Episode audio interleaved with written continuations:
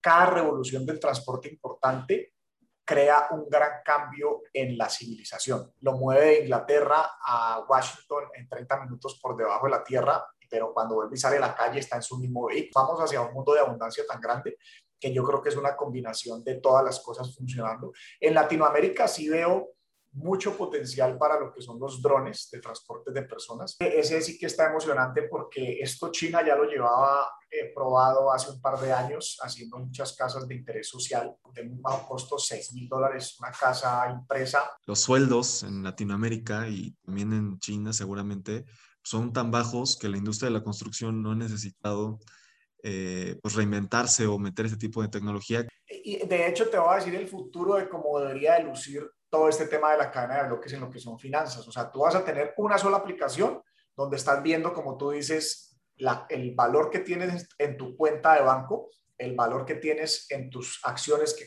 tienes compradas, el valor que tienes en tus criptomonedas, el valor que tienes en propiedades.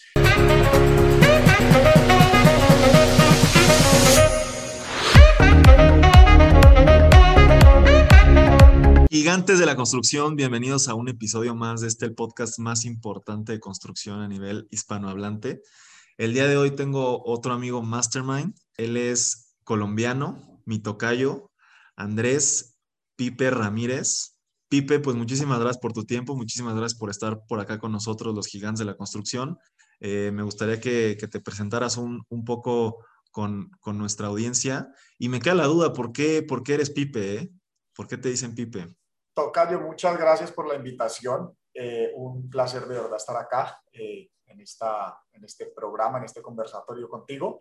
Y bueno, la, los Felipes en Colombia, pues yo no sé si en otras partes, pero en Colombia los Felipe les dicen Pipe. Entonces yo soy Andrés Felipe. Ah, y pues todo el tiempo en, en, Colombia más bien me llamaban Pipe, por eso es que me conocen como, como Pipe.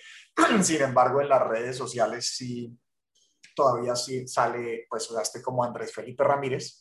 Entonces, y en Estados Unidos se utiliza mucho más el primer nombre. Así es que sí, Andrés, Felipe, Pipe. a veces se prestan un poquito más confusiones. Pero pues gracias, Tocayo, nuevamente por, por esta invitación. Y pues nada, yo soy, como tú dijiste, colombiano, vivo en Miami hace 20 años. Eh, los últimos 15 años aproximadamente, mi negocio principal ha sido los bienes raíces acá en Miami, eh, representando clientes internacionales. En algún momento estuve haciendo también construcción acá, desarrollando eh, algunas propiedades. Eh, hemos hecho desarrollo de tierras, y, pero actualmente estoy más en la parte de representación de clientes que quieren invertir o ese proceso de invertir en patrimonio o moverse hacia, hacia Florida o Texas. Ese es como el negocio principal. Y pues por pasión, por situaciones, por golpes de la vida, eh, me, fue, llevando un poco al tema, pues por el que de pronto me conociste tú o me conocen un poco más dentro del Mastermind, que es el tema de biohacking, que yo lo he mezclado mucho también con el tema de futurismo, pues porque que ya vamos a decir, la gente ¿y eso qué, qué es? ya lo vamos a ver, perdón, ya vamos a definir qué es eso. Eh, pero pues fue, es un tema relacionado a la longevidad, a la buena salud, a mucha energía y pues a través del futurismo, que es justamente la observación o la, el estudio de lo que son tecnologías exponenciales, fue que caí en una de estas corrientes de longevidad y me obsesioné totalmente con, con esta meta loca de vivir 184 años y bueno, aquí estamos. Perfecto, ¿no? Pues sí, está súper interesante ese tema de, de los 184 años. Eh, te, decía el otro día en Monterrey, que creo que sí fue en Monterrey, eh, que por allá en Los Ángeles sí me llamó la atención que, pues, cómo te presentabas, ¿no? Allá que inmediatamente mencionas esa frase y pues sí llama muchísimo la atención y es un, es un, gancho, un gancho interesante. Eh, y, bueno, mi querido Pipe, te, tengo cinco preguntas preparadas. Básicamente, vamos a hablar del pasado, presente y futuro de, quién eres y, y de lo que haces. Eh, la primera pregunta, mi querido Pipe, es que nos platiques un poco la historia de cómo empezaste tú en el tema de bienes raíces, eh, desde, tu, desde tu tiempo en Colombia hasta ahora lo que haces en Miami. Eh, entiendo que tuviste muchos, muchos negocios, entre ellos recuerdo mucho el tema de las discotecas, pero mejor platícanos tú un poco de cómo es que caíste tú en, el tema de, desarrollo inmobiliario y que estés ahora representando a estas empresas que, nos comentabas o estas personas que quieren invertir en Estados Unidos.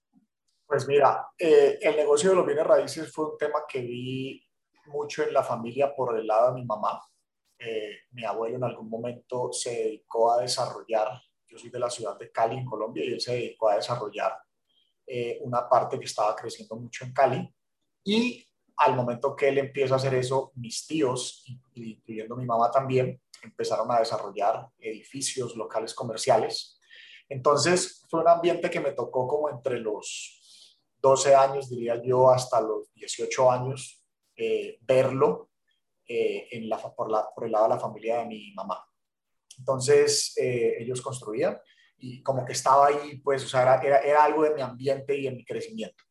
Luego yo me voy a trabajar con un tío por el lado de mi papá, negocio totalmente diferente, el negocio de los vehículos, y por ese negocio es que termino, cuando tenía unos 20 años, termino en el negocio de las discotecas. Tuve negocios de música, de discoteca, de discotecas de música electrónica, eso fue como parte, ahí la, la parte eh, oscura de mi vida, digo yo, pues porque obviamente fiesta y excesos de muchas cosas, eh, que pues fue lo que me termina después llevando a biohacking, pero pues estuve en ese negocio como por unos cinco años entre Cali y luego que me vengo a, a, a Estados Unidos, en Miami también tuve ese mismo negocio. Me vengo de Cali porque Cali estaba viviendo una época muy violenta, una época de, mucho, de muchos problemas. Eh, violencia, por todo este tema del narcotráfico y guerrilla y mil cosas combinadas. Y Cali era una de las ciudades que más sufría por eso. Y tuve la oportunidad, o sea, yo tenía otro negocio, pero un negocio de partes de computadores, entonces tomo la decisión de, de venirme a Miami y ya. Oye, Pipe, sí. pero ahí con el tema de las discotecas, ¿tú ya lo veías como un negocio inmobiliario? O sea, tú ya, tú ya sentías que estabas en el tema, o sea, tú compraste el lugar, rentabas o cómo... Mm, Fíjate que no, o sea, realmente veía el negocio de las discotecas como eventos, entonces los sitios que tuve eran rentados. Sin embargo, sí hay algo curioso relacionado a eso que me preguntas, porque cuando yo estaba aquí en Miami, estaba empezando, pero el boom de lo que iba a ser el, luego que fue una burbuja en el 2008, pero todavía era muy reciente, el 2002. Eh, yo sí me acuerdo que uno de los agentes inmobiliarios, yo no estaba metido en el negocio inmobiliario y él me dice, no alquile, compre un local y me llevó a una zona que hoy en día te puedo decir una zona que no sé, una bodega que valía 500 mil dólares, 400 mil dólares, hoy en día vale 6, 7 millones de dólares, porque es donde desarrollaron el Design District. Y yo le decía, no, usted está loco, no me meta, trate de meter acá, que esto acá, aquí no pasa nada, aquí no puedo traer a nadie, lléveme a Miami Beach y alquíleme un local. Y terminé alquilando un local costosísimo, yo con eso hubiera pagado, en dos años hubiera pagado esa bodega que él me decía que comprara. Pero bueno, esas son las historias. ¿Te arrepientes o, crees que fue una buena decisión? Mira, cuando, cuando yo vi empezar a suceder el Design District, porque es que cuando él me llevó, él me contó la historia de que ahí iban a construir el, el, el Design District. Y yo ah, no le estaba prestando atención a eso. Hoy en día que lo veo lo que es Design District es acá, yo te diría la zona por metro cuadrado más costosa de todo Miami, es donde están las tiendas Louis Vuitton, Gucci, Chanel, Hermes, todas las relojerías, todas las marcas, o sea, tiendas de, de, tiendas pues, de artículos eh, de lujo, eh, artículos costosos, y eso lo desarrolló justamente ese mismo grupo de lo que es Louis Vuitton y esta compañía francesa que son un conglomerado de marcas importantes. Ellos fueron los que desarrollaron eso en compañía de Craig Robinson. Entonces, claro, hace seis o siete años que yo voy a empezar ya a suceder Design District, yo decía, Dios santo, por acá era que me traía Mauricio a ver esto, yo decía, no puede ser lo que vale una propiedad esta, o sea, 10x en cuestión de, de 10 años, 10, eh, 12 años, el crecimiento de, de esas propiedades, porque es, el, es, es, una de las zonas más espectaculares de aquí de Miami. Entonces, esa fue la historia, o sea, donde no estaba en los bienes raíces, pero a través de que en el negocio de la discoteca aquí en Miami no me fue tan bien, acá en Miami fue muy difícil, muy diferente a Colombia. Ahí yo me empiezo a meter en, los bienes raíces, ahí yo digo, uy, esto no me está funcionando. Y, y, ese mismo agente inmobiliario que me ayudó a alquilar ese local me dice, oye, cómprate un apartamento aquí. Estaba empezando el tema de la preconstrucción, 2003 por ahí. Y con unos amigos empezamos a comprar, a comprar. Y cuando yo me di cuenta que era un negocio muy rentable, al momento, vamos a decir, a los dos años, ahí decido como profesionalizarme en el negocio y hay un boom muy fuerte entre el 2005 2008, pues definitivamente viene también una burbuja con toda esa inflación eh, de, del mercado. Que Oye, Pepe, eh, perdón que te interrumpa, Tranquilo. Me, me, queda una duda ahí. O sea, tú cuando empezaste o cuando te llegan esas oportunidades, ¿traías capital de Colombia? O, sí. O, tenía, o, traías, o tenías acceso a créditos? No sé, me queda esa duda ya como extranjero. Dos cosas. Sí me pude venir de Colombia con un capital importante, pues para la edad que yo tenía, o sea, cuando yo me vine de Colombia yo había tenido un negocio, desde los 18 años empecé a trabajar, entonces estuve, tuve negocio de vehículos importados, tuve un negocio de, importación a Colombia de partes de computadores y tenía el negocio de las discotecas. Los tres eran muy rentables, yo era un peladito de 20, 21 años y ganaba muy buen dinero. Entonces, cuando me tomo la decisión de venir, me vengo con un capital importante. Y seguido mío, se vienen dos amigos más que tenían mucha más plata que yo, amigos mayores míos, y, pero ellos, no, o sea, eh, como que yo era ahí el, el, el, que daba la pauta y cuando yo les decía, vamos a hacer esto, pues ellos iban metiendo conmigo, o sea, uno se metió conmigo en la discoteca, otro se metió en las propiedades, o sea, ellos me, me digamos, me copiaban para, para ese tipo de inversiones, entonces con ellos me apalanqué todavía más. Y a partir de ese momento es que te digo que ya lo profesionalicé y ya empecé fue a hacerlo para clientes. O sea, lo, al inicio lo hice con mi capital, pero ya después lo hice para asistir a otras personas y venderles. Y después fue que llegó la parte de la, de la construcción, que ya fue también apalancado con dinero de clientes, porque esa crisis, o sea, eso que sucedió en el 2008 aquí, esa burbuja inmobiliaria, a mí me agarró totalmente invertido. Yo le sacaba toda la plata con créditos eh, de bancos a esas propiedades para seguir comprando más y más y más sin estar pensando, o sea, no me hubiera pasado por la cabeza, yo no había pasado obviamente por una, una situación eh, eh, compleja y no entendía muy bien el tema, cómo me podía impactar, digamos, ese apalancamiento tan grande. Aquí te financiaban hasta un 90% de las propiedades o les sacaban líneas de crédito encima. Entonces, claro, cuando ya no se puede vender porque se ponen todas las, yo estaba queriendo acumular como, como eh, monopolio casitas, pero cuando ya no se logran vender, y ya las rentas empiezan a disminuir y las cuotas con los bancos empiezan a subir porque ellas eran bajitas por dos, tres años, pero luego se disparaban. No, pues eso se me volvió una, una bola de nieve que no pude contener y eso me llevó a una bancarrota. Ok, entonces caes en bancarrota a raíz de la crisis. Así es, o sea, la crisis empieza en el 2008 muy fuerte, pero yo te diría, yo, la, yo registro mi bancarrota en el 2012 eh, o sea, la, la, logro extender, pero realmente desde el 2008 yo ya sabía que me iba a quebrar, o sea, no había cómo pagar las propiedades porque los precios se cayeron en cuestión de 12 meses, o sea, algo que valía 500 mil que yo había comprado en ese precio, de buenas a primeras eh, ya costaba 300 mil, o sea, en 12 meses ya costaba 300 mil, entonces empezaron a suceder los short sell, los remates con los, los bancos, pues con la, a rematar propiedades, entonces yo congelé los pagos buscando una solución y eso se fue dilatando, dilatando, dilatando y pues al 2012 todavía no mejoraba como para solucionar eso, entonces me tocó registrar una bancarrota. ¿Y, ¿Y, qué sucede entonces? Desde el 2012, ¿qué, qué has estado haciendo en, en, bienes raíces o cómo te Mira, En ese mismo momento, o sea, pasaron, yo creo que dos años me la pasé pensando qué iba a hacer y como en esa frustración porque fue dinero mío, dinero de familia, dinero de amigos, eh, pues se sabía lo que estaban haciendo, digo, no era yo, yo no, les había pedido prestado, sino que estaban invertidos, todos perdimos. Yo creo que ellos alcanzaron a sacar más que yo porque yo sí me seguía reinvirtiendo y reinvirtiendo.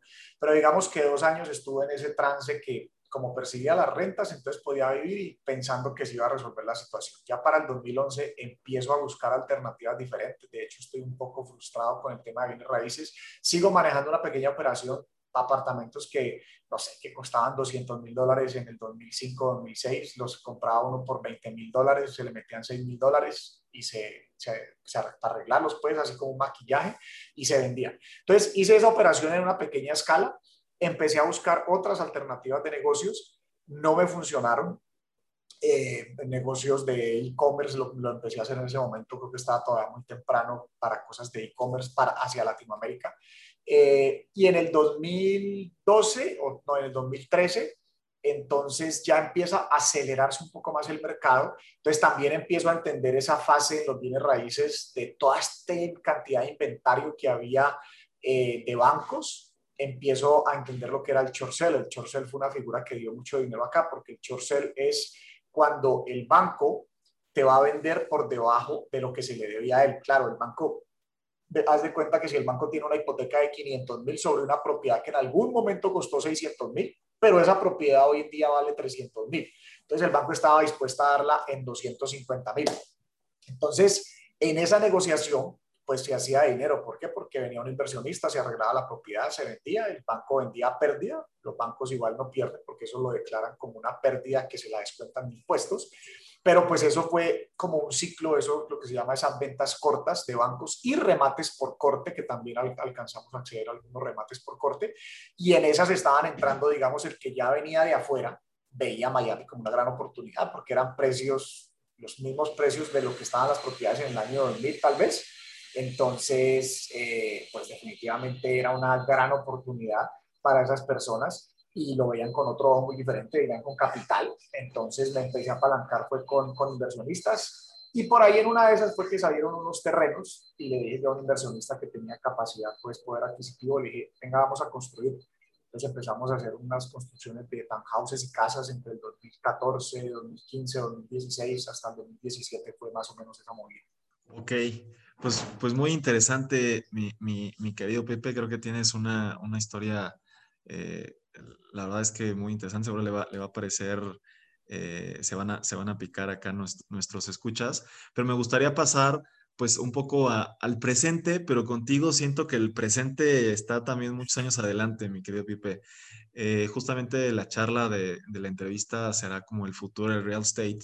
Y justamente pues la, la, segunda pregunta, pues yo te quería preguntar, digo, entiendo que en 2007 estás eh, eh, construyendo esto. Imagino que después empiezas con esta parte de traer empresas o inversión de, otros lugares, pero me gustaría saber tú qué, tú cómo ves el futuro del real estate tanto en, o sea, a nivel global.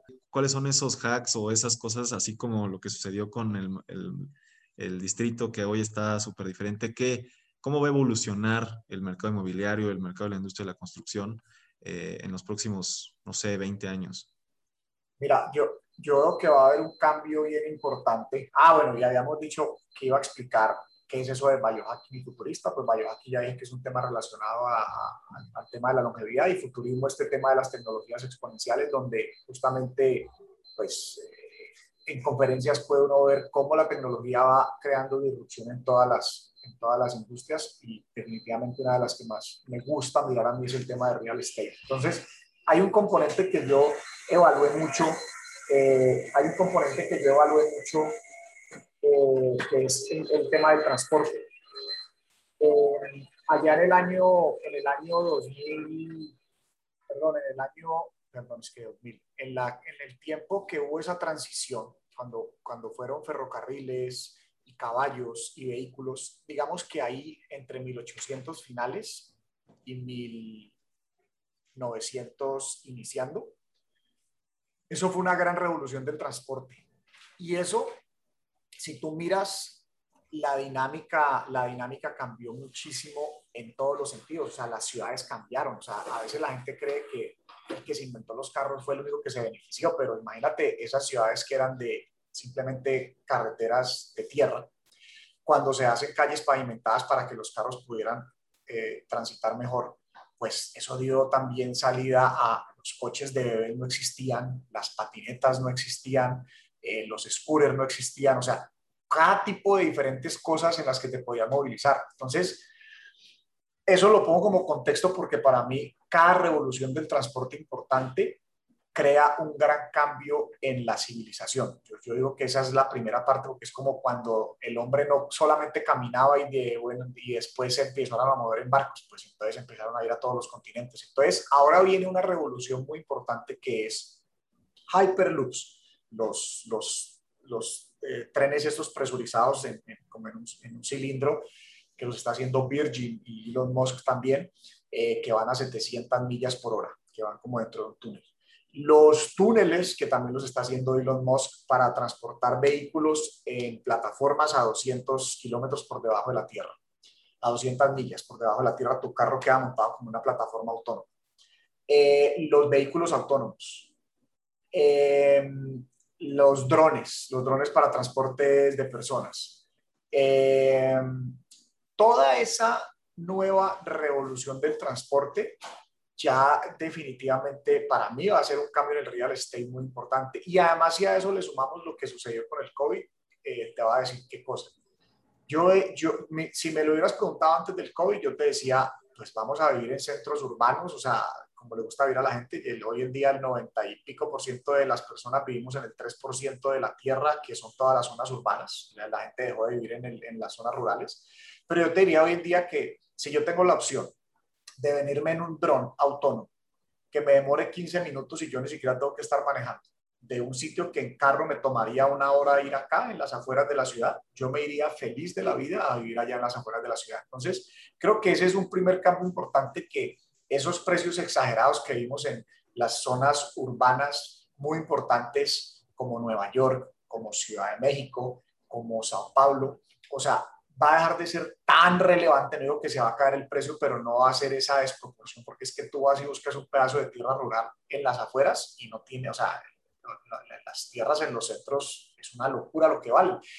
Y sumado a eso van a haber muchos espacios de parqueo que creo que van a ser eliminados porque si no hay que estar parqueando carros, los vehículos autónomos, se calcula que un vehículo autónomo puede movilizar 10 familias. O sea, yo no creo que en el futuro eh, tenga mucho sentido tener un vehículo propio. O sea, el vehículo va a ser un tema ahí sí de lujo, lujo, lujo, no va a ser un tema que se necesite para, para vivir.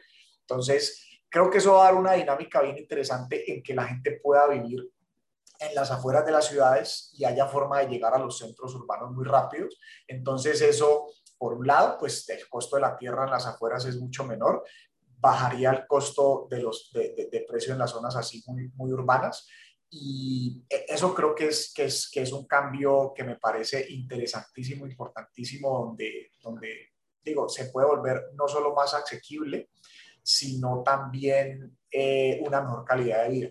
Y si a eso le sumas eh, también el tema, si a eso le sumas el tema de, de poder, o sea, de, de, todo lo que está sucediendo hoy en día, puta, estamos, tú estás en una ciudad, yo estoy en otra, pero podemos tener esta comunicación y se puede desplegar por medios sociales. O sea, la gente no va a tener que moverse tanto como antes. Entonces, eso creo que son cosas y factores eh, interesantes a tener en cuenta de, de, donde puedas vivir, donde quieras vivir, que le va a dar un cambio fuertísimo al tema del real estate. Y otro punto que veo importantísimo es de las impresoras 3D. Eso ya está para, para construir casas. Oye, Pipe, antes de irnos a las impresoras 3D, nada más tengo una duda rápido. O sea, visualizo mucho el tema de los drones que comentas, pero fíjate que vi una entrevista justo de Elon Musk platicando esto de los túneles. Ajá.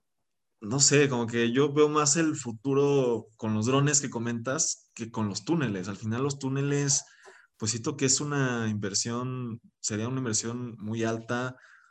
O sea, ¿cuántas salidas va a tener el túnel? No sé, como que, o sea, sí veía que eran como, unas, como unos elevadores en los que bajabas y te ibas a una plataforma, pero no, no sé, no, o sea, ¿qué avances tiene eso? No sé si me puedes platicar o, o, si ya hay algo así en algún lado o cómo está ese tema. Él está, yo no sé si los permisos ya, creo que le han autorizado los permisos, por ejemplo, para conectar Nueva York con Washington, Filadelfia y lo que está ahí como a los alrededores que por tierra se vuelve pues unas cuantas horas. Eh, pero sé creo que el sistema que desarrollaron para hacer los túneles era bastante efectivo porque son, o sea, la, forma de excavación. Estoy de acuerdo contigo, es posible que tome más tracción lo que es por el aire, pero yo creo que al final se termina volviendo una combinación de, de muchas cosas, porque, por ejemplo, alguien que quiera ir a Washington, o sea, pero que necesite su carro para movilizarse dentro de Washington. O sea, el tema es que lo mueve de Inglaterra a Washington en 30 minutos por debajo de la tierra pero cuando vuelve y sale a la calle está en su mismo vehículo. O sea, yo creo que es una combinación, o sea, vamos, vamos hacia un mundo de abundancia tan grande que yo creo que es una combinación de todas las cosas funcionando. En Latinoamérica sí veo mucho potencial para lo que son los drones de transporte de personas, porque a veces me refutan y la gente dice, ah, pero es que los vehículos autónomos acá no va a ser tan fácil, porque acá la señalización y las vías y esto y lo otro, o sea, el desmadre es más, más, más fuerte que en Estados Unidos. Y eso creo que justamente lo que va a acelerar más el tema de los drones, o sea, que sea por el aire. Pero al final lo que creo que va a ser una combinación, o sea, en los próximos 10, 15 años, eh, va a avanzar todo muy rápido y va a ser una combinación y lo que mejor se adapte a cada región definitivamente. Eh, pero todo eso va a cambiar mucho, como te digo, a mi forma de verlo, la forma del real estate, o sea, la forma de las civilizaciones. La base de las civilizaciones los bienes raíces. Ok, creo que sí me queda más claro que a lo mejor el, el sistema este de los túneles es más bien para conectar ciudades, sí, no necesariamente dentro de las ciudades, ¿no? sí, como conectar, como decir para conectar, para ir de, de, de México a Cuernavaca, no sé, para ir de, o sea, las, las, las, las, otras ciudades que de pronto se vuelven, o ciudades pequeñas que se vuelven, no sé, dos horas y entonces lo puedas hacer en 15 minutos por debajo, o sea, para conectar algunos puntos que sean importantes. Ya. Y el tema de las impresoras, ¿qué, qué, qué ves ahí?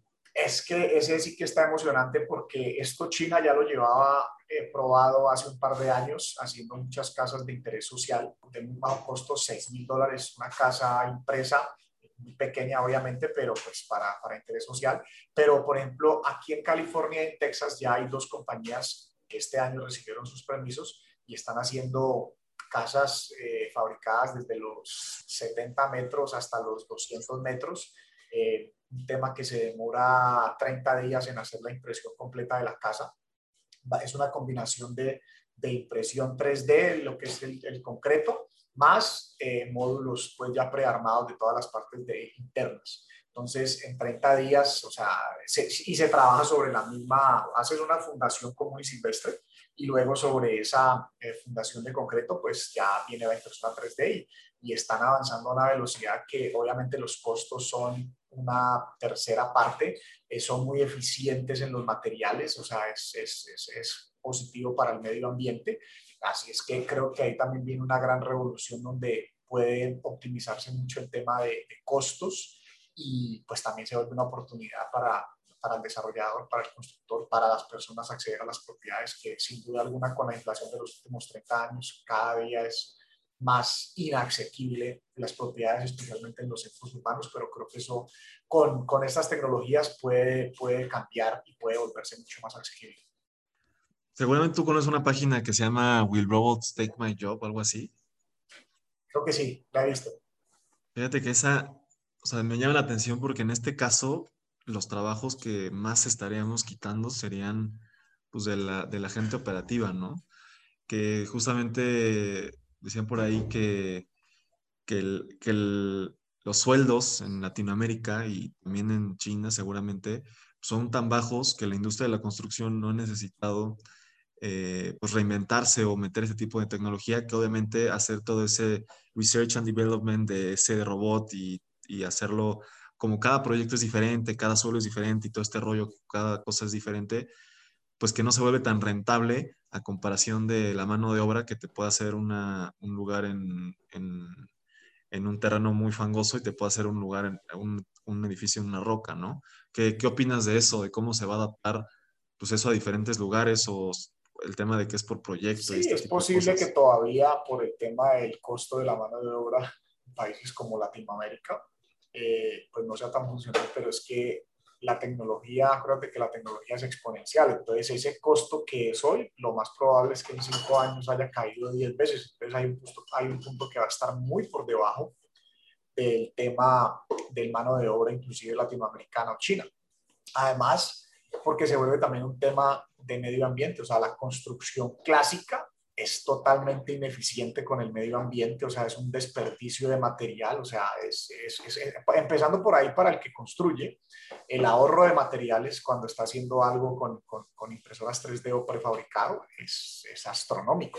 Entonces, de todas maneras va a transicionar hacia allá y, es lo que a veces la gente dice, pero entonces esos trabajos, ¿cómo se van a reemplazar? Pues está comprobado que cada que la tecnología desplaza un trabajo porque hay alguna máquina que lo haga, se generan dos 6 trabajos, creo que fue el estudio que sacó McKenzie. Entonces, ¿qué es lo que te digo? O sea, si, las, si yo puedo hacer una propiedad por la mitad del precio, por una tercera parte del precio, pues va a poder acceder mucho más gente y de todas maneras todas esas obras lo que necesitan es personas, no, no quiere que la máquina se maneja sola, siempre va a haber alguien teniendo que dirigir y haciendo ciertas cosas.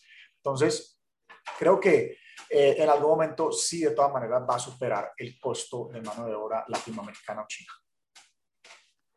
Ok, ok, me parece muy, muy interesante. Eh, me, gustaría pasar al, al tercer, a la tercera pregunta, Vipe, que podría hacerse muy extensa, pero me gustaría que nos explicaras un poquito rápido para gente que no sabe qué es blockchain y pues a lo mejor un poquito más extensa la parte de cómo se puede aplicar blockchain en proyectos inmobiliarios, algo que sea como más tangible en el corto plazo. ¿Qué, qué está sucediendo ahorita ya con, con blockchain y qué va a suceder en los próximos dos años? Pues mira, la cadena de bloques es la tecnología detrás del Bitcoin. La forma que, que yo la explico fácil es que nos imaginemos un libro de registros, o sea, así como cuando yo tengo un libro, si fuera de contabilidad, pues en este libro voy llevando unas anotaciones, unos registros o un libro de inventario. Entonces, imagínate un libro de registro digital que tiene criptografía, que además se, se llama cadena de bloques justamente porque en cada bloque se genera una copia, o sea, a medida que se genera una, una nueva transacción, esa transacción se graba en toda la cadena de bloques que se ha ido generando, entonces se vuelve totalmente transparente porque puede ser abierto y transparente para que la gente vea los registros.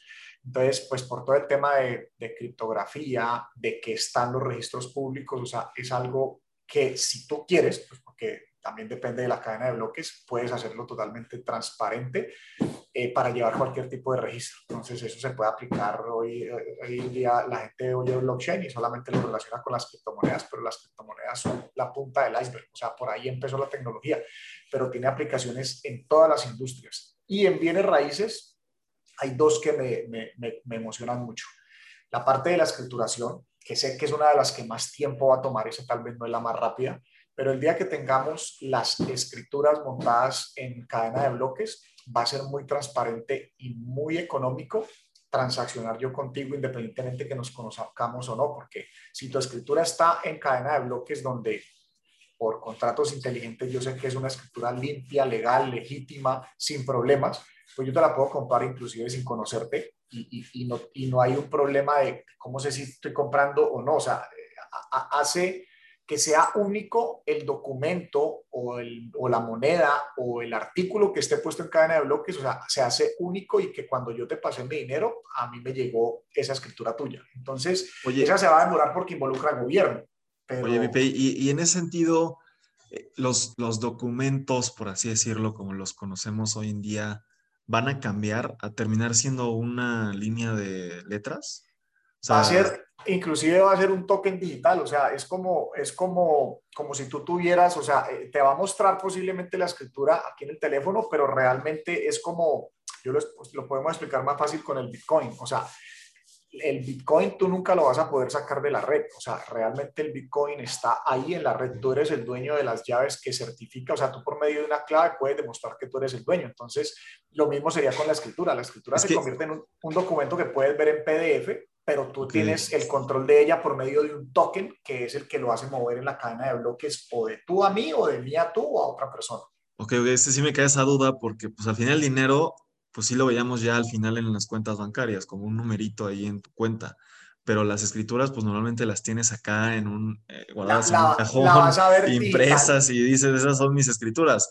Acá va a ser, o sea, sí lo vas a poder ver también en un PDF al final y de hecho te voy a decir el futuro de cómo debería de lucir todo este tema de la cadena de bloques en lo que son finanzas. O sea, tú vas a tener una sola aplicación donde estás viendo, como tú dices, el valor que tienes en tu cuenta de banco, el valor que tienes en tus acciones que tienes compradas, el valor que tienes en tus criptomonedas, el valor que tienes en propiedades e incluso puedes transaccionar tan rápido porque esa es otra belleza del tema de la, de la cadena de bloques que permite transaccionar a una velocidad. ¿Por qué razón? Porque ya no hay que preocuparse de lo que tiene que hacer una notaría. O sea, la notaría tiene que certificar si tú me vas a vender, de que tú no tienes ningún problema y esto y lo otro. O sea, el hecho de ya estar validado dentro de la cadena de bloques hace que se muevan las transacciones a alta velocidad. ¿Por qué? Porque si tú me mandas un Bitcoin a mí y yo te lo estoy pagando con, con dinero fiat, yo no me tengo que preocupar por certificar si es verdadero o falso. O sea, si tú me estás vendiendo oro a mí, yo tengo que ir a mirar y verificar que ese oro es verdadero.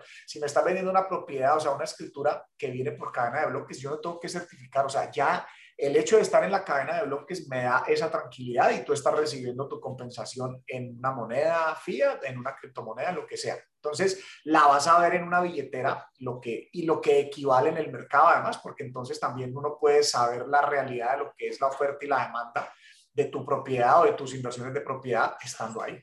Eso me llamó mucho la atención. Justamente tuve una, ya tuve una sesión con Ramiro Martínez, eh, que también ya estuvo acá con otros en Gigantes de la Construcción, seguramente lo conoces, claro. el Mastermind. Y decía que de repente ya hay lugares, creo, si no me recuerdo, que California mencionó que los inmuebles ya parecían una acción.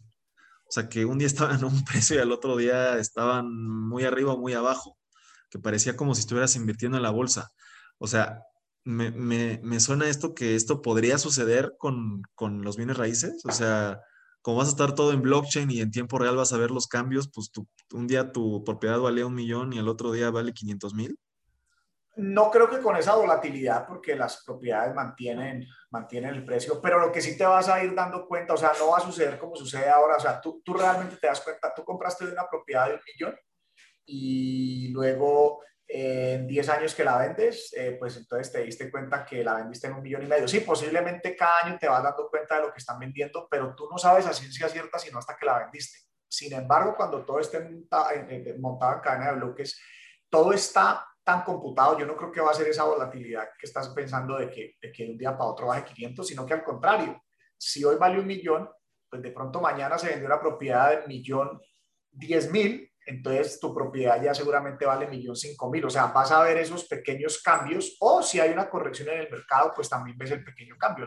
No, creo que vaya a tener esa volatilidad, pero lo que sí se vuelve un tema es que lo estás viendo más bien en forma de acciones. Y aparte, eso nos lleva a otro punto. Entonces, si estamos hablando de una propiedad pequeña, está bien entre dos personas, pero si estás hablando de una propiedad como el, el, el Empire State, se vuelven propiedades que solamente las pueden acceder corporaciones. Y si yo quiero por lo menos invertir 500 mil dólares, pero que sea en ese edificio representativo, si está montado en la cadena de bloques, entonces yo voy a tener la oportunidad de comprar y transaccionar y tener una parte de un edificio que yo considero emblemático del mundo y quiero tenerlo ahí por 20 años o 30 años más.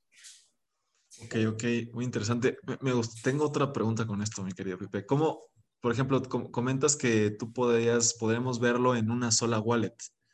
Pero, ¿qué pasa? O sea, si al final leí un libro que tú recomendaste en una charla del Internet de las Cosas, que decía que, por ejemplo, todos vamos a poder tener nuestra propia criptomoneda, ¿no? O sea, va, Pipe Ramírez va a tener su criptomoneda, yo voy a tener mi criptomoneda para que me paguen a mí. O sea, casi casi yo me volvería, podría decir que me volvería como una acción igual, no sé. Pero mi punto es, ¿cómo vamos a saber eh, cuánto vale la propiedad si no todos estamos en la, o sea, o todos vamos a estar en la misma cadena de bloques. No sé si me, explico mi pregunta. Es que las cadenas de bloques va a ser algo como lo que sucedió al principio, como el cloud, el cloud, ¿no? El cloud empezó hace par de décadas, pero pues si tú miras en el año 2000, o sea, cloud, pues, o sea, puta, era cargar ahí en una página y ya, entonces no era muy funcional. Sin embargo, cuando empezó a suceder el cross cloud, o sea, que tú puedes ir de Dropbox a, Google Drive y el uno al, al, al, Easy Sign y el Notebook, o sea, el Evernote se cruza, o sea, cuando empezó a suceder el cross cloud fue que realmente eso tomó tracción. Entonces, ahora está sucediendo lo que es el cross chain. O sea, las, las cadenas de bloque estaban muy limitadas hace 3, 4 años, pero desde que empezaron a testear cómo poder pasar de una cadena a la otra, entonces va sucediendo igual, o sea, van siendo proyectos y cuando tú puedes cruzar de una cadena a la otra, porque tienen esa funcionalidad, entonces se vuelve todavía más dinámico el mercado. Ahora, súmale otra cosa a, ese punto que decíamos de lo que es movilidad de dinero en propiedades. Imagínate, vamos a decir que tú le construyes una propiedad a un desarrollador, eh, vamos a decir 20 apartamentos o, o 10 locales comerciales. Y ese desarrollador quiere vender esos 10 locales comerciales a 10 personas. Entonces son locales que valen X cantidad de dinero.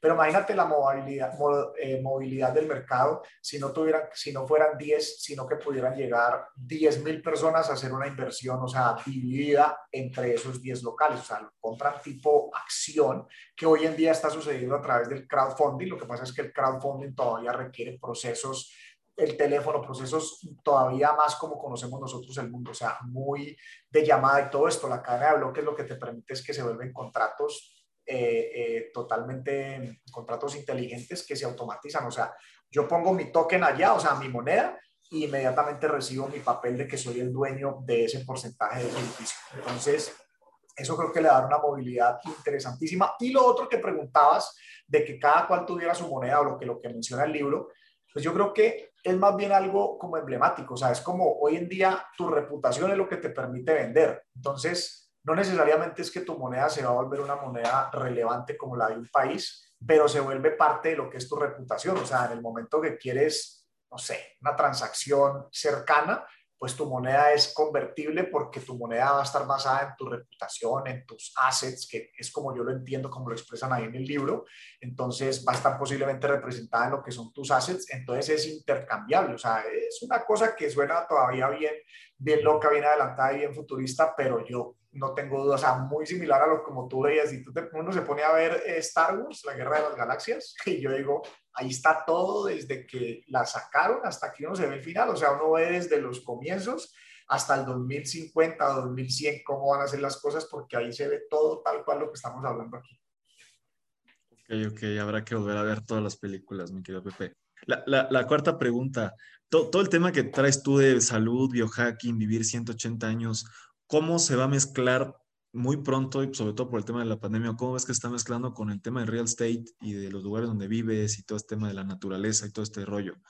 ¿Cómo, cómo ves que vaya a ser esa, ese cruce de, de, industrias? Pues mira, sobre todo para mí, eh, más que haya un cruce, o sea, para mí se volvió, fue un tema totalmente emocionante, o sea, cuando entendí todo este tema del futurismo, hacia dónde vamos como, como, como planeta, como civilización, como planeta multi, eh, como especie multiplanetaria, pues para mí se volvió totalmente, o sea, poder llegar a movilizarnos en, eh, de un punto al otro de la Tierra en dos horas, poder ir a la Luna, poder ir a otras partes, lo que ya se convirtió más bien fue esa obsesión o esas ganas de querer vivir muchos años más para poder ser parte de eso.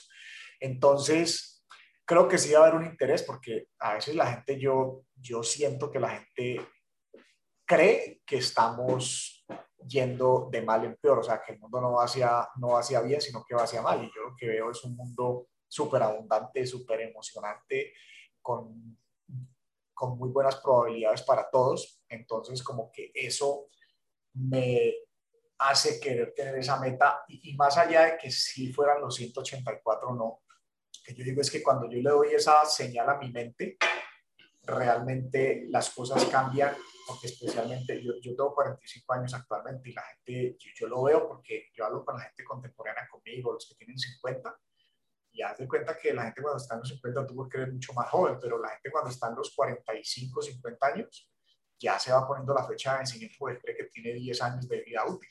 Y yo lo que te digo, para mí yo veo 30, los siguientes 30 años, 40 años van a ser súper emocionantes. Entonces, si le estoy dando a mi cabeza ese comando de que vamos hasta los 184, como mínimo, o sea, me lleva con una buena salud hasta los 100, aparte, obviamente haciendo cosas, no es solamente pensarlo, pero haciendo buena alimentación, suplementación, buenos hábitos. Pero lo que te quiero decir es, quiero tener una vida muy útil, como me siento ahora, por los próximos 40 años. Y si tú le das ese comando a la, a la cabeza como que, no, pues hasta los 80, entonces hay que parar 10 antes, entonces 70, entonces básicamente que a los 70 ya estás fuera de circulación. Entonces lo veo muy por ese lado. Pero, pero todo lo que tú haces de biohacking, ¿crees que se vaya a introducir muy a fondo en los proyectos inmobiliarios? O sea, como una oferta de valor. No sé si me explico. O sea... te, voy a, decir algo que sí está sucediendo. Eh, por ejemplo, aquí hicieron un edificio y Deepak Chopra ofrecía un paquete eh, de 300 mil dólares, eran apartamentos de 2, 3 millones de dólares y Pacho ofreció un paquete de, de, 200, 300 mil dólares para dejarte tu vivienda como en esa onda saludable, o sea, eh, no solamente en decoración, pero en aromaterapia, eh, o sea, en, en, en, cosas que impactan positivamente tu salud. Entonces, el tema de biohacking se va a escuchar hablar mucho esta década, muchísimo. ¿Por qué? Porque nosotros tenemos una dualidad en esta generación que estamos viviendo hay gente que va a estar muy jodida por la gran cantidad de azúcar y carbohidratos que se consume. La dieta, la dieta de hoy en día está totalmente mal planteada y, hay mucha gente enferma. O sea, para mí no es, ya, ya hoy que lo entiendo, puta, por eso no es nada raro ver el cáncer que existe, la diabetes, el Alzheimer, eh, problemas en el corazón. O sea, todo el 70% de las muertes del mundo son enfermedades degenerativas que son porque está la gente comiendo mal. No hay otra.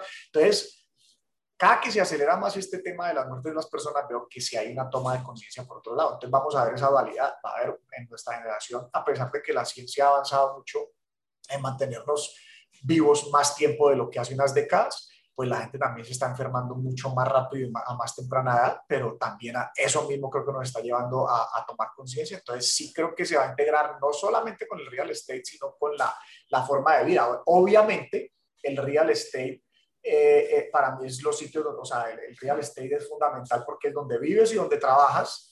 Yo, yo inclusive le digo a la gente, es que tienes que empezar por cambiar el entorno de donde vives y donde trabajas. O sea, por ejemplo, ¿cómo, cómo, cómo sucede eso? Hoy en día tú ves que la gente tiene más conciencia por poner filtros de agua y eso es parte del biohacking. O sea, yo, cuido mucho el agua que me tomo, me cae encima. Eh, los aires acondicionados, o sea, ponerle filtros especiales para que no causen alergias. Todo eso tiene que ver con el biohacking porque lo que tú primero buscas controlar es el entorno y eso tiene que ver mucho con la parte de los bienes raíces. Ok, ok, me, me, me, encanta. Esperamos ver pronto ahí un, un edificio biohacker o algo así. La, la, la, quinta pregunta, Pipe, ¿qué, qué proyectos tienes eh, para, los próximo, para los próximos 12 meses? ¿Y qué proyectos tienes para los próximos años? No me gustaría ponerte un límite de tiempo porque tú en el tiempo no sé cómo lo manejas, pero, pero ¿qué, qué proyectos tienes 12 meses y pues a largo plazo, por así decirlo? Pues mira, los siguientes 12 meses yo me he obsesionado totalmente con buscar educar a las personas en esta parte de lo que es biohacking, pues porque veo que tenemos muy malos planteamientos, la, mayoría de personas tienen muy malos planteamientos a la hora de alimentarse y, en lo que son hábitos. Eh, eso por un lado. Y, en la, y eso lo combino con la parte de futurismo, eh, porque también siento que la gente no está siendo lo suficientemente curiosa y de pensamiento crítico para entender la tecnología. Simplemente se sienten que se los está llevando la tecnología y, y la velocidad por delante, en vez de ponerse a mirar hacia dónde nos está llevando esto. Y sí, seguramente hay cosas que las sentimos que van sucediendo muy rápido, pero va a haber un punto donde la misma inteligencia artificial nos va a ayudar a que esto no nos esté llevando a esa velocidad, porque ahora tú tienes que hacer, todo es muy manual todavía, a pesar de que todavía hay muchos procesos automatizados, todo todavía es muy manual y desconectado. digo que vamos a pasar de un mundo auto automatizado a un mundo automágico donde de verdad tú le des un comando a tu dispositivo o lo que sea, tu inteligencia artificial, y te haga el serán de todo y el Internet de las cosas va a tener todo conectado. Entonces, todo, la información va a fluir muchísimo más. Entonces, eh, pues para mí el tema es esa educación de que la gente entienda eso, porque la gente le causa ansiedad creer que es toda una velocidad que no tienen cómo, o sea, y que los robots van a acabar con los trabajos y que y que salen cada día más plataformas y que las redes sociales, o sea, la gente se siente, eso, eso causa mucha ansiedad. Entonces, si la gente entiende la tecnología, o los que tienen, son dueños de negocios dicen, pero es que cada tecnología llega y acaba con una industria, porque cada, la tecnología llega y crea disrupciones muy grandes. Entonces, esa parte de educación me encanta y yo la combino entre educar eh, lo que es la comunidad hispanohablante y en eso, pues también eh, eso va muy de la mano, pareciera que no, pero va también muy de la mano de crear un plan eh, financiero. A veces la gente que está en Latinoamérica, solo hasta que ve llegar los problemas a sus países, es que piensan tener por lo menos un porcentaje de su patrimonio invertido en otro lado. No se debe tener, cualquier fondo grande te dice un porcentaje mayor donde estás, pero un porcentaje eh, en otra parte. O sea, que hay muchas partes del mundo para, para, para, invertir, para tener una buena inversión en bienes raíces. ¿Por qué no? Que es, para mí es lo fundamental. Entonces, es esa combinación de los, de los dos mundos, educación y la parte de asesorar personas que puedan tener un capital pues fuera del país. Y a largo plazo, pues yo creo que, o sea, es ese mismo, ese mismo proyecto. Me, me, gustan las compañías de innovación. Yo tengo una compañía de innovación eh, estoy muy apasionado con esta tecnología de blockchain porque esta tecnología de blockchain creo que es una revolución en las manos de las personas, no solo financiera, pero también a nivel de gobierno. O sea, creo que el blockchain es lo que va a crear la verdadera igualdad, verdadera transparencia, va a acabar con las corrupciones de los gobiernos que Latinoamérica tanto lo necesita. Entonces, hacia futuro, mucho enfoque metido yo en esa parte del blockchain eh, buscando que todas las industrias o incluso procesos de gobierno se vayan trasladando. Va a ser una gran resistencia en Latinoamérica, pero al final van a tener que hacerlo porque es el cambio. Ok, me, me, encanta, mi querido Pipe. Eh, tengo dos preguntas, eh, una, una, muy rápida. ¿Por, qué los lentes de, de, ese color? ¿Es algo de los rayos UV o, o, o, nada más es de moda o qué? Son de protección para las pantallas, pero el colorcito amarillo también le deja, nosotros ya pasamos poco tiempo en el sol, es, un, es un hack, es, un, algo de biohacking. Eh, no pasamos la cantidad de tiempo en el, expuestos al sol que deberíamos. Digo, expuestos al sol no es que te estés asoleando y quemando todo el día, pero, pero antes recibíamos más sol, más sol, pero ahora estamos muy metidos en un apartamento, en una casa. Entonces, el lente amarillo le dice a mi cerebro o, o, lo, lo, truquea, lo hackea, diciéndole como que estamos bajo el sol. Entonces, y el, y el cerebro bajo el sol funciona más contento bajo, bajo, bajo, la, bajo la luz del sol. Ok, ok, me encanta. Aparte que de protección, porque sí, sí, sí debemos proteger los ojos nosotros que la pasamos hoy en día tantas horas pegados de las pantallas. A ver si no ves pronto hay una reunión Mastermind con unos lentes amarillos. Eh, una pregunta bonus con la cual terminamos todos los episodios, mi querido Pipe. Eh, creo que me escuchaste decir por allá en Los Ángeles que yo quiero construir la primera ciudad perfecta en la historia de la humanidad, 100% inteligente, 100% sustentable y en América Latina. Desde tu perspectiva y todo el rollo futurista que traes, ¿cómo sería eh, la ciudad perfecta? Súper automatizada, eh, totalmente con energía renovable definitivamente. Eh, creo que esos dos componentes harían una ciudad, o sea, vehículos autónomos, tiendas, todo, o sea, todo automágico, como digo yo, no automatizado, sino automágico, o sea, en donde digamos que todas las cosas por el tema del Internet de las cosas, inteligencia artificial y blockchain, convergen de una manera que, sí, como, como tú lo pones, en, que lo veas en una película muy futurista, o sea, todo lo que vehículos autónomos, entras a una tienda y no tiene que haber necesariamente un cajero, sino que tomas algo como ya existe la tienda de Amazon y sales y ya quedó registrado.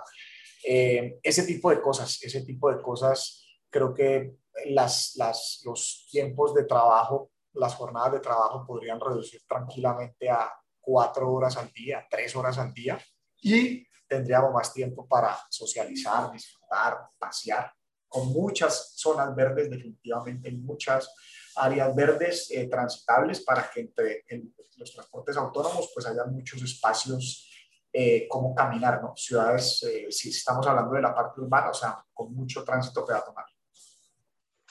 Me encanta y, me encanta esta parte de, la hora, de los horarios laborales. Eh, creo que ese es un tema importante para, justamente para la, para la de automatización. Si logras automatizar, o bueno, esto, ¿cómo, ¿cuál fue la palabra? Automágico. Automágico. Si logramos hacer las cosas automágicamente, eh, probablemente la gente tenga que trabajar menos y entonces eso le va a permitir esparcirse de una mejor manera, ¿no? Entonces me, me parece muy interesante. Pues muchísimas gracias, Pipe, muchísimas gracias por, por tu tiempo. Eh, nos vemos el, el jueves en, en León. Eh, me gustaría que dejaras tus redes o algún medio de contacto para, para los gigantes de la construcción. Muchas gracias a ti, Tocayo, por la invitación. Sí, Andrés Pipe Ramírez. El Pipe es con un 1, en vez de la I un 1, pero Andrés Pipe Ramírez. Incluso si se pone Pipe Ramírez, ahí estoy por Instagram, por TikTok, por Facebook, por LinkedIn, por eh, YouTube. Con el Pipe Ramírez, ahí salen, ahí sale los canales digitales. Perfecto, Pipe. Pues muchísimas gracias.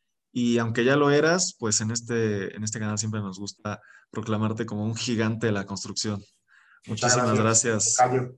Y está, estamos en contacto y pues nos vemos la próxima semana con una entrevista nueva.